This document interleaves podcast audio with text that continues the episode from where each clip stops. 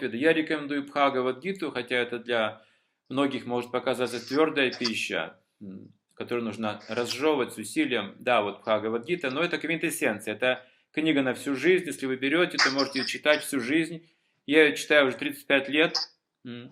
Собственно, оттуда мы черпаем все необходимые знания и опыты. Эта книга описывает не философию, а основы бытия. На, на, основе, на этой основе вы можете уже как бы создавать свою жизнь правильным образом. А, осмысленно.